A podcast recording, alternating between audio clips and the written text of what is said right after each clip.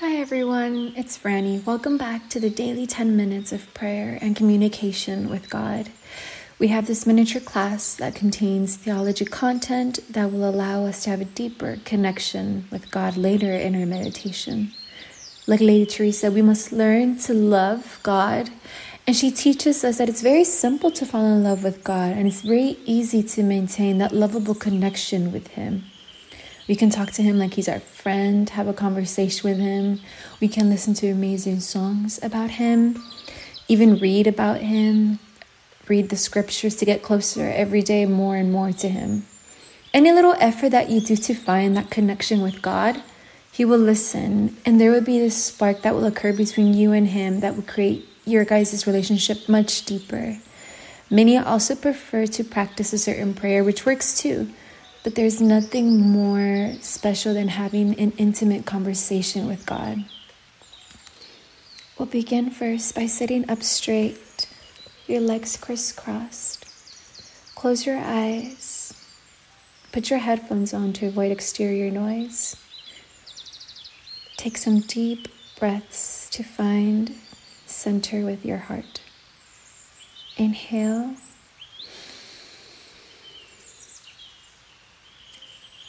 Exhale. Inhale one more time.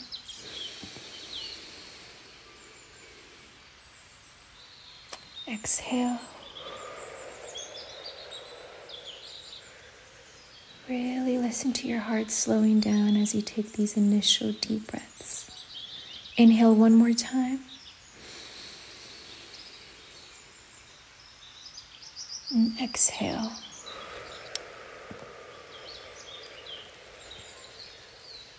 Thank you, Lord, for this amazing feeling of being blessed and being able to speak with you.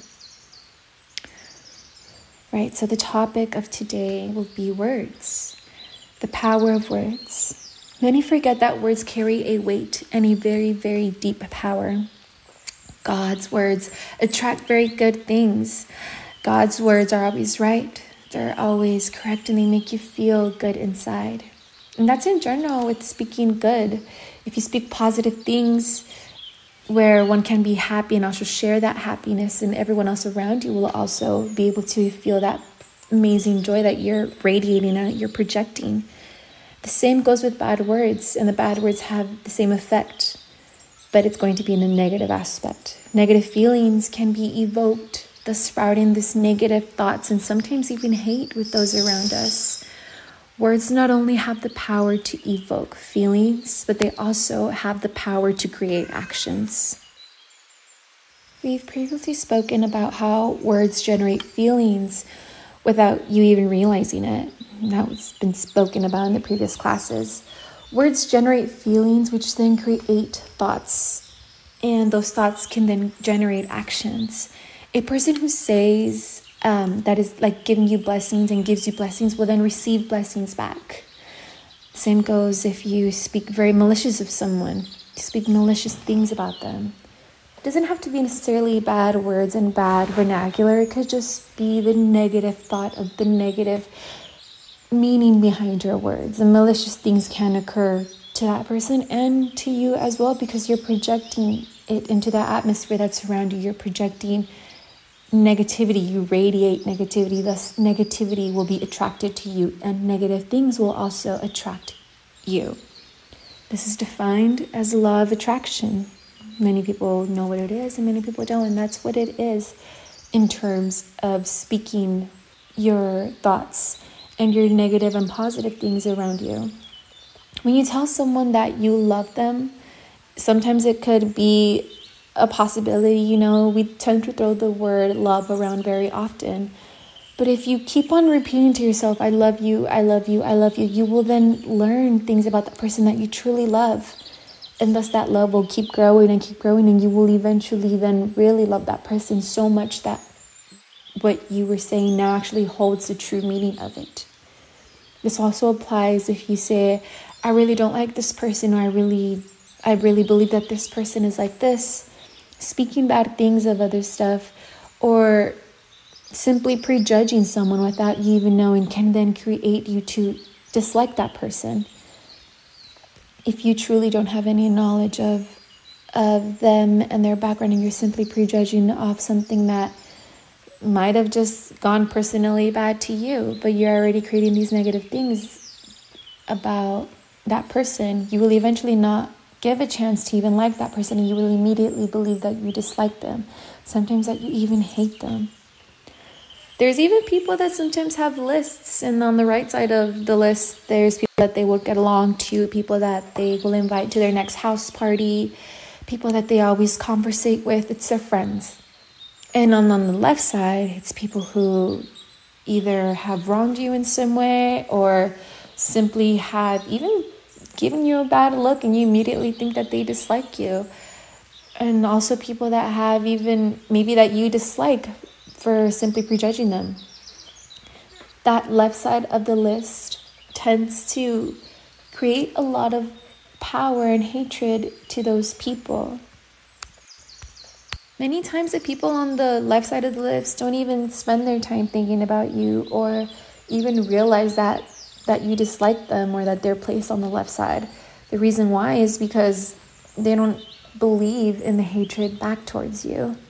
And sometimes you have to question yourself do you even remember why you placed their name on the left side or what issue it was? It might have been so long ago that now it's just hatred that has sprouted into something bigger. And this hatred that you hold inside of you will then hinder your relationship that you hold with God and the relationship that you hold with yourself and loving yourself as well. And that's the power of words. Similarly, if you keep telling yourself, I can't do this, I can't do that, I simply can't do it, you will then eventually not be able to do it because you believe it so much, you truly believe that you can't do it because you project it already, that you truly can't. Even though you were capable of doing it, now you can't do it because your mind has gotten so fixated into this space where you can't accomplish a certain thing, even though you know you could. But now you can't because your mind and your body and your soul has already decided that you can't because you spoke of it. You spoke that you couldn't do it. But if you repeat to yourself, I can do it, I'm going to do it, I could do it, I could do it, I could finish it. If you believe in yourself and you do anything capable of doing it because you really want to achieve that end goal, you will do anything in your hands to reach that goal, thus making you actually believe that you can do it. And this is why words have so, so, so, so much power.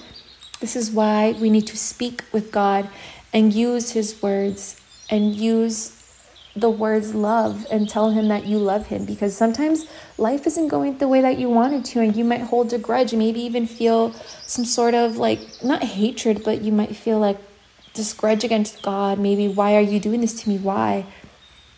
You just have to understand that His plans are perfect.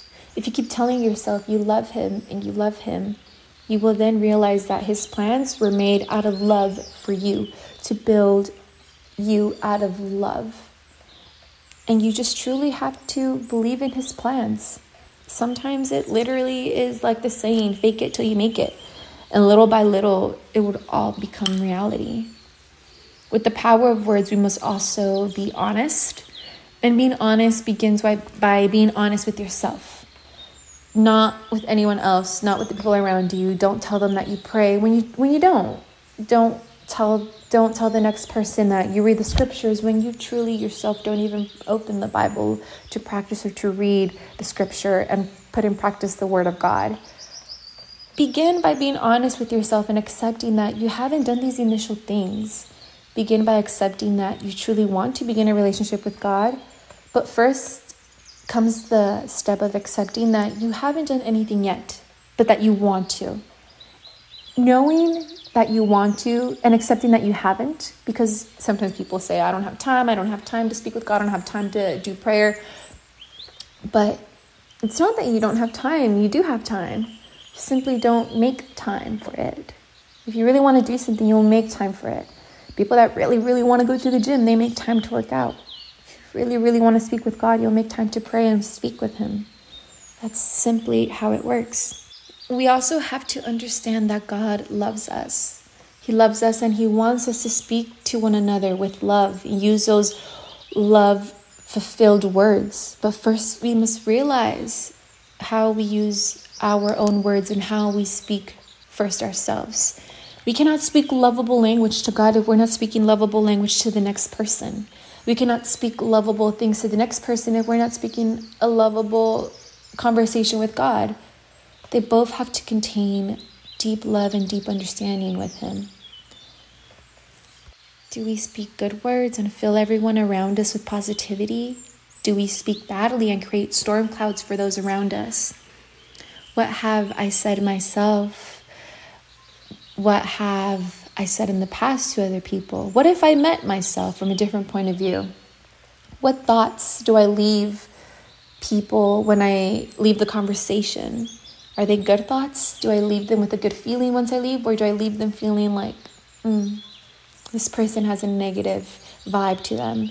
You need to make sure that the words that you speak are, are what you want to project or what you want to radiate. The love of God radiates so bright that people could automatically feel it. You need to just speak love first with God and then learn how to, from there, you will learn how to speak love with everyone else. You can't do one thing or the other. Speak with love both ways, with God and with others, and you will be radiating love yourself. That's the power of words. I stayed talking with God a little bit after this, after realizing that your words do have meaning. Tell them what you really feel. And tell them what you really want to feel. Sometimes what you feel isn't parallel with what you want to feel, and it's okay. Just have to accept it.